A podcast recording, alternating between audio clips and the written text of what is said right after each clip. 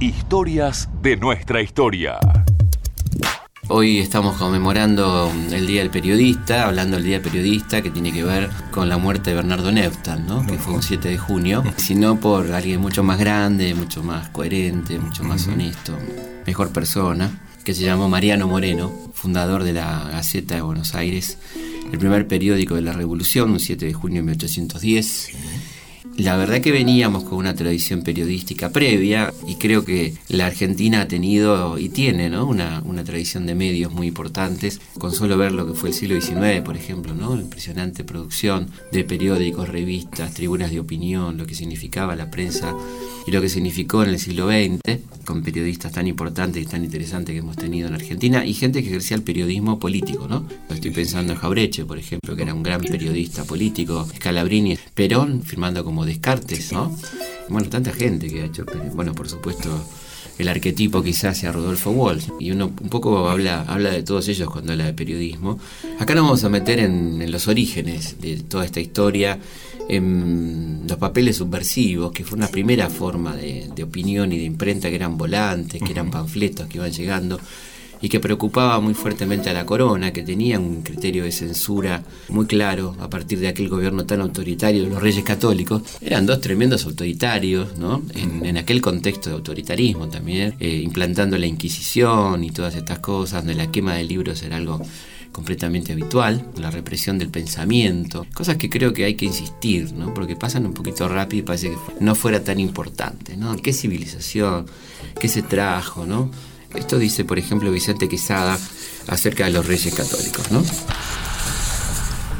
Los reyes católicos habían dictado en Toledo, el 8 de julio de 1502, una real cédula de censura de libros y publicaciones que establecía que los contraventores incurrirán en la pena de que se quemasen sus libros en la plaza pública de la ciudad o en el lugar en donde hubiesen sido impresos o vendidos. Perdían el precio de la venta y pagaban por triplicado el precio de los libros quemados. El producto de esta pena pecuniaria se distribuía por partes iguales entre los denunciadores, el juez que dictaba la sentencia y el tribunal. Había sacerdotes encargados de hacer revisar con la mayor diligencia toda especie de libros destinados a venderse o imprimirse.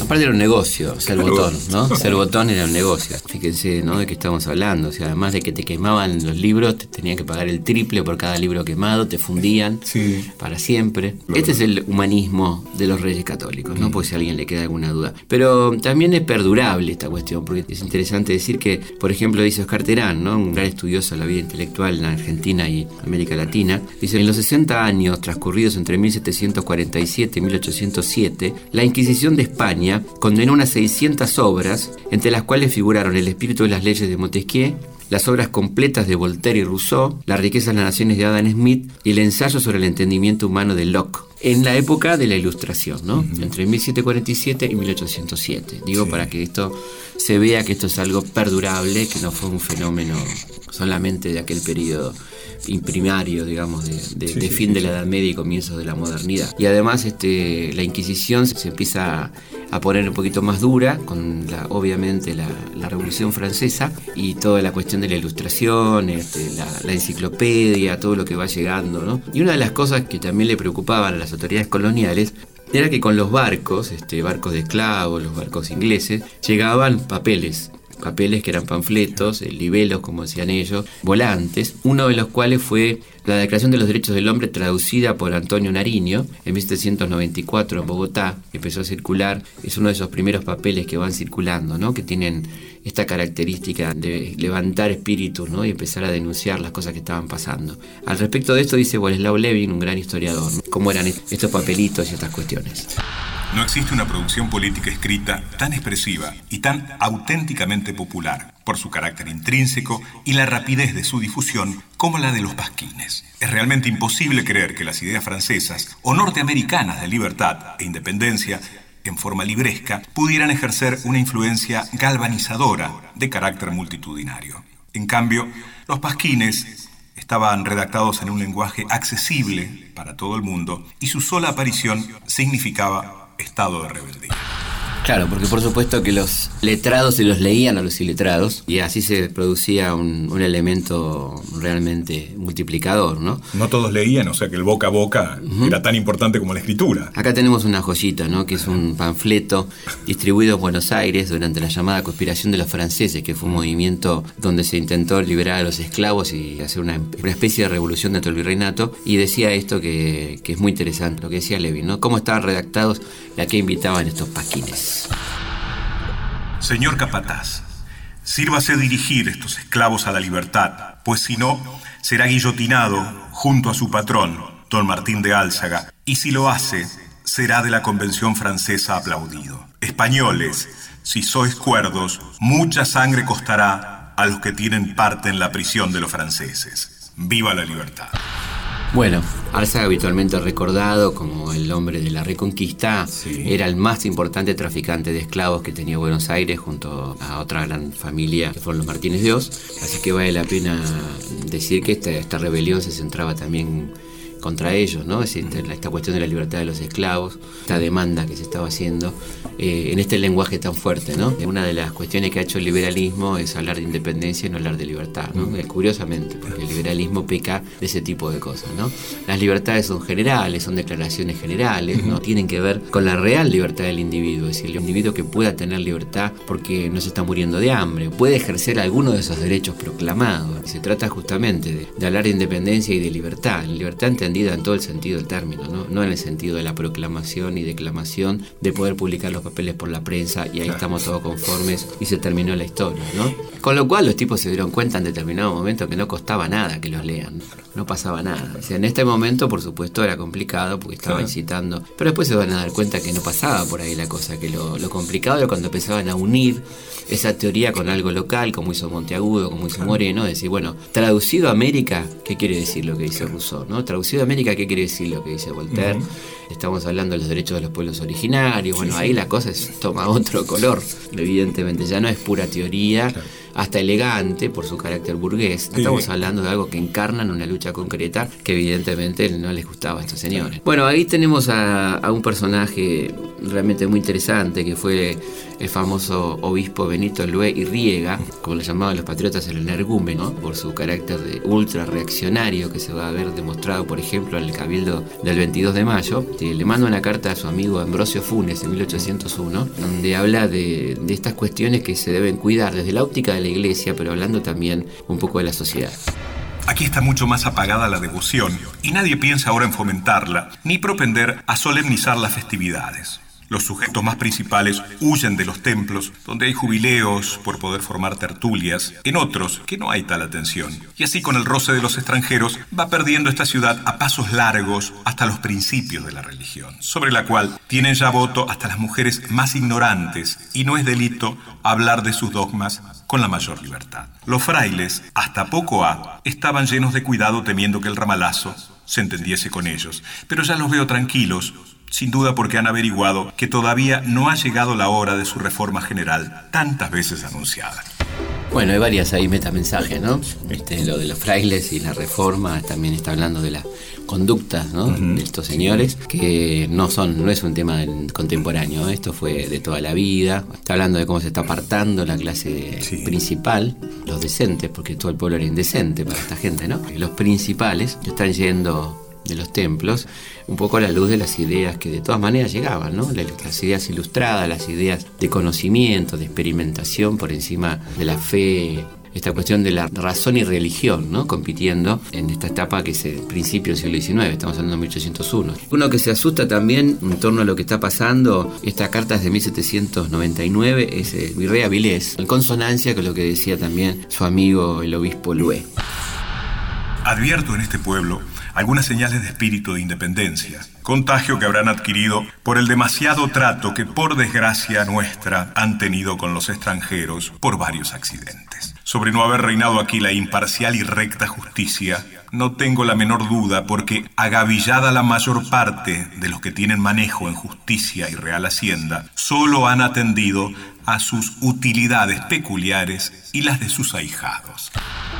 Bueno, mira vos. Hombre que no es ajeno a, atender a sus utilidades personales como no lo fue ninguno de estos virreyes. Estamos hablando de todo lo que va a preceder a la aparición de los periódicos, justamente a esta censura tremenda, a este clima de preocupación de estos muchachos, ¿no? de que se venía evidentemente la cuestión de pensamiento diferente, las cartas de los virreyes y del obispo lo, trasuntan muy bien, anticipándose efectivamente a lo que va a ser las invasiones inglesas venía de antes, ¿no? Como estamos diciendo. Así que son todos ejemplos de esta situación que se está dando sin ninguna duda, ¿no? Faltaban los periódicos que van a llegar de la mano de un personaje bastante novelesco que fue Cabello y Mesa, un hombre que venía de fundar periódicos en otros lados de América Latina y que va mm, a fundar el Telégrafo Mercantil, un diario muy particular que va a ocuparse de distintos temas. El nombre completo era Telégrafo Mercantil Rural Político Económico e Historiográfico del Río de la Plata, muy pretencioso. Aparece justamente en este momento que estamos hablando, abril de 1801, en aquellos este, momentos de alta preocupación tanto de virreyes como de obispos. Este personaje, Cabello y Mesa, había nacido en Castilla la Nueva, extremeño por adopción, y tuvo un primer diario en 1787, que fue el diario Curioso en Madrid, y después va a pasar a América, donde va a publicar algunos diarios en Lima también. Es un precursor del periodismo entre nosotros. Es interesante porque mm, este hombre tiene que ir pidiendo permiso al virrey para sacar su periódico, y esto es lo que le dice el virrey en, en la autorización para que saque ese diario. ¿no?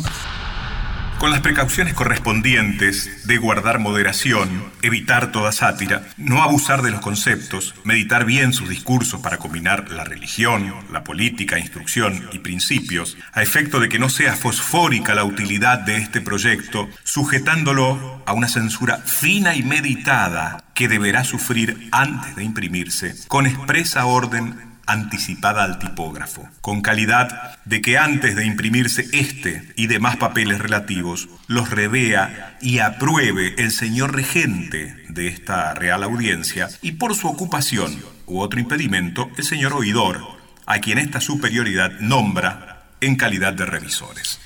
Bueno, hay dos cosas acá. Primero lo está llamando a la censura previa, ¿no? Que él primero haga una autocensura y después haga una censura concreta del regente, del, nombre de la audiencia, que es el Poder Judicial de aquel momento, lo cual también habla de por qué esto no fue un diario, ¿no? Esto necesitaba de una revisión previa y, en tiempos coloniales y por eso fue un semanario, ¿no? Aparecía una vez por semana porque hasta que lo veían todos estos tipos. Eh, usaban seudónimos bastante graciosos algunos de los personajes, por ejemplo Cabello y Mesa usaba el Narciso Felobio Cantón o el filósofo indiferente, después había uno que llamaba El Toro, El Oso y el Loro, el mono enfermo, bueno, escribió gente muy importante dentro del periódico, sabemos que escribió Labardén, Chorrarín, el propio Belgrano, Castelli, un periódico que va a juntar un poco a la intelectualidad inquieta de la época, básicamente vinculado a lo que podía ser la ilustración, ¿no es cierto?, de aquel momento, y mucha gente vinculada a temas económicos. Decía, el primer número aparece una, una cuarteta que dice, al inocente ha sido a la cadena, la esperanza consuela y acaricia.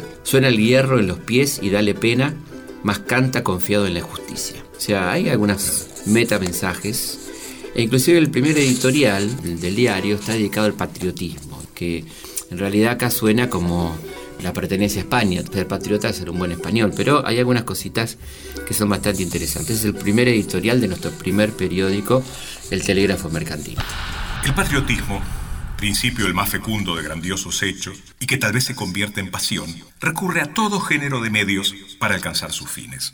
No siempre se requieren sacrificios ni heroicidades para manifestarlo, y quizás está menos expuesto a la sospecha de ostentación o vanidad cuando son más humildes sus afectos. Esta relevante prensa, que con alguna propiedad puede llamarse virtud, es la que exige actualmente la atención de todas las naciones para arreglar sus máximas a la constitución que cada una de ellas tiene y es también la que, cual devoradora llama, que tocando en la tea arde más a cuantos soplos intentan apagarla, inflamando el pecho del editor de este periódico, no cedió ni pudo ceder a sus muchos opositores.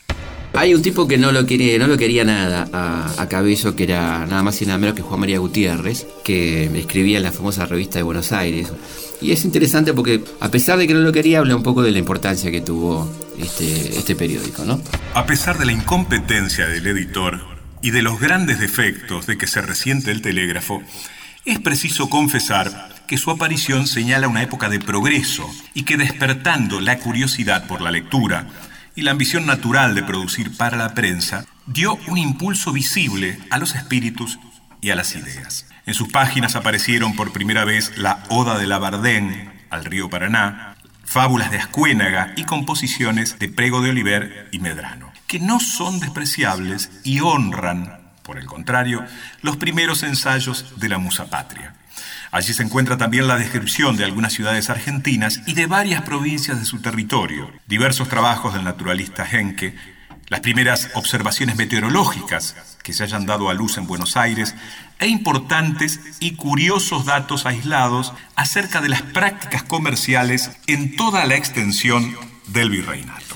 Bueno, como ven aquí hay una valorización de lo que era esto y el editor del periódico definía así a sus lectores, el propio Cabello y Mesa decía, los unos gustan más de noticias particulares que de los rasgos eruditos, los otros refutan estas como fruslerías y quisieran que el telégrafo se llenase solamente de opúsculos científicos, el comerciante busca la planta e ideas de su noble giro y desestima las observaciones típicas, los tratados de educación. Y en una palabra, todos quisieran que este periódico no tratase otras cosas que aquellas que son de su respectivo gusto y estudio.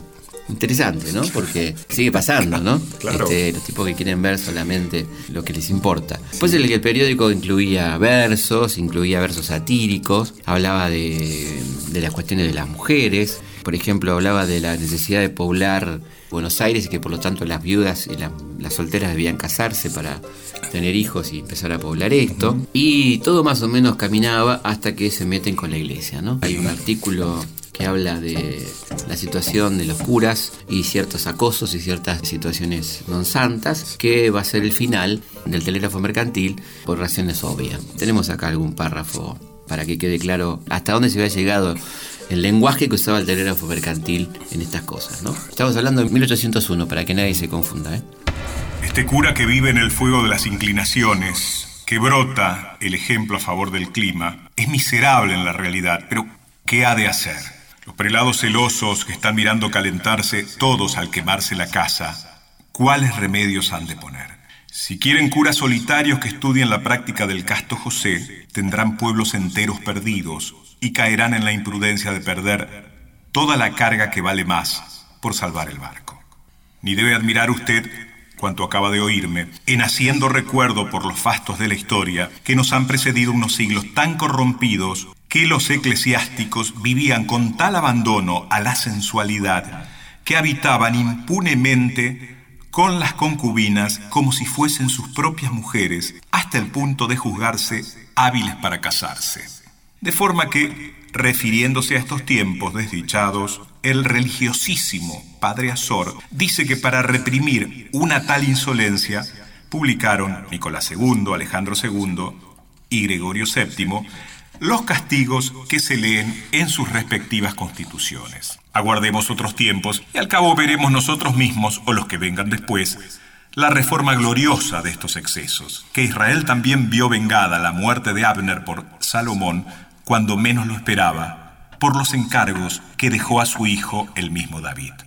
Las culpas pasadas suelen castigarse después de su ejecución, tal vez con más útil escarmiento, porque la misma multitud y notoriedad de los delitos justifica los proyectos de la severidad y suprime la voz para la queja del castigo. Bueno, ¿qué pasó? Publicaron esto y eh, el mismo día de la publicación declaraba el jefe de la Inquisición, comisario de la Inquisición, Sí. Cayetano José María de Ro, con doble O. El telégrafo de la fecha no es sino un libelo infamatorio contra el cuerpo respetable de los párrocos del Perú y estando prohibidos por regla 16 del expurgatorio del Santo Oficio tales libelos, se sirva vuestra excelencia dar el competente auxilio para que se recojan todos los ejemplares que han repartido en esta capital e impida su circulación fuera de ella. Así, un 17 de octubre de 1802, con su número 110, terminó de aparecer el, el telégrafo mercantil censurado por la Santa Inquisición de aquel momento por contar cosas que todo el mundo sabía más o menos. Y en su despedida, dice Cabello, pero si por esto al fin llegase a morir de hambre este periódico, en su infancia ante los brazos de sus patronos y en su misma patria, ni esta, ni aquellos, ni la historia, no podrán omitir que su editor fue el primero y quien más ha trabajado sobre los márgenes del Paraná y el Rímac para trasladar a estos países el buen gusto y los conocimientos de Europa. Así se despedía el Telégrafo Mercantil, nuestro primer periódico del Río de la Plata, en octubre de 1802 y terminaba esta primera experiencia con la brutal censura inquisitorial de aquella colonia, ¿no? Es algo realmente muy revolucionario para la época y, fue un escalón muy importante en la cuestión de las libertades públicas y la libertad de prensa, la tarea del Telégrafo Mercantil, un gran periódico, muy interesante.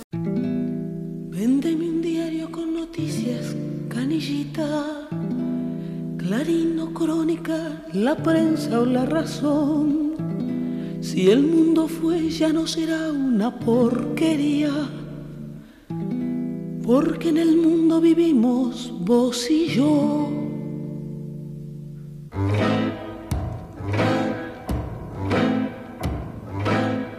Gran bomba inventan, tan barata y cuanto mata. Tembla, tembla Página 3. Se paga sola con peaje hacia la muerte. Dan esta fiesta de morir cien sabios, cien.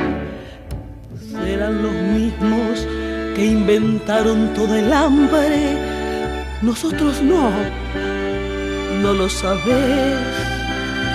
Somos los sabios del estómago vacío lo único nuestro son las ganas de comer. Con esta lágrima que llora en nuestras tripas, vamos pichón, sembrar, sembrar, cultivaremos una atómica de trigo y un pan caliente al mundo entero hará temblar si el mundo fue, ya no será una porquería, porque en el mundo vivimos vos y yo.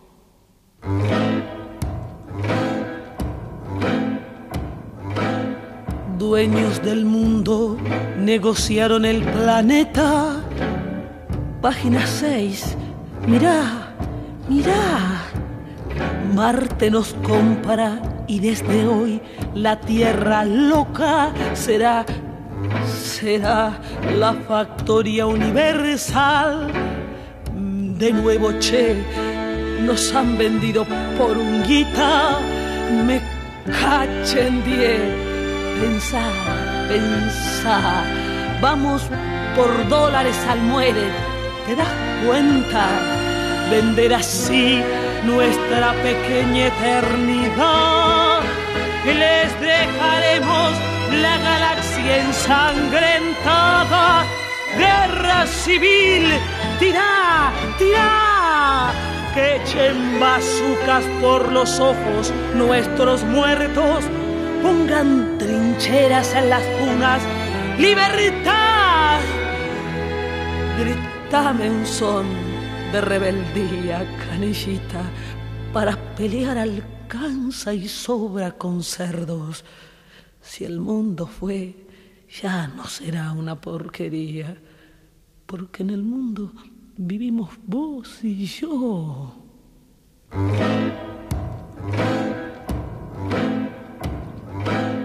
Se prohibirá el romanticismo y el asombro Página 2. Han descubierto que son cosas muy antiguas, ya superadas por la técnica de hoy. Vamos a hacerles un motín de alucinados. Nosotros sí, dale que va. Viva la quinta dimensión de los poetas ya el perro alumbra y nuestra luna ladrará. Arriba, del retorno de los brujos, revolución, revolución. Sábato, Bradbury, Quijote y San Francisco apunten fuego a los ladrones del amor. Si el mundo fue, ya no será una porquería, porque en el mundo vivimos vos y yo.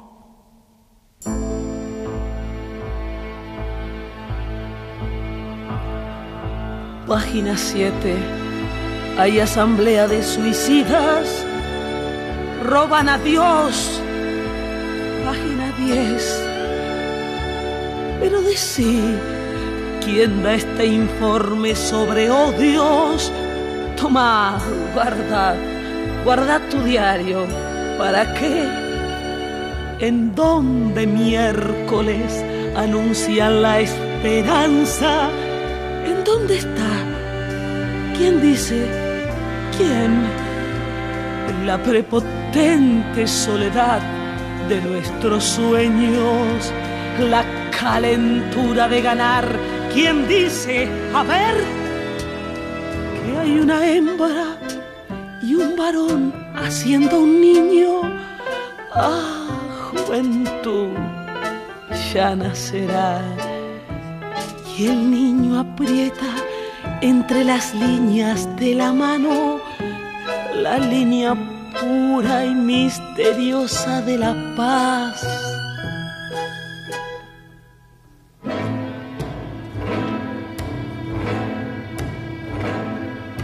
Vamos andando, vamos, vamos, canillita, para pelear alcanza y sobra con ser dos. Si el mundo fue, ya no será una porquería, porque en el mundo vivimos vos y yo. Contenidos y memoria histórica. Radio Nacional.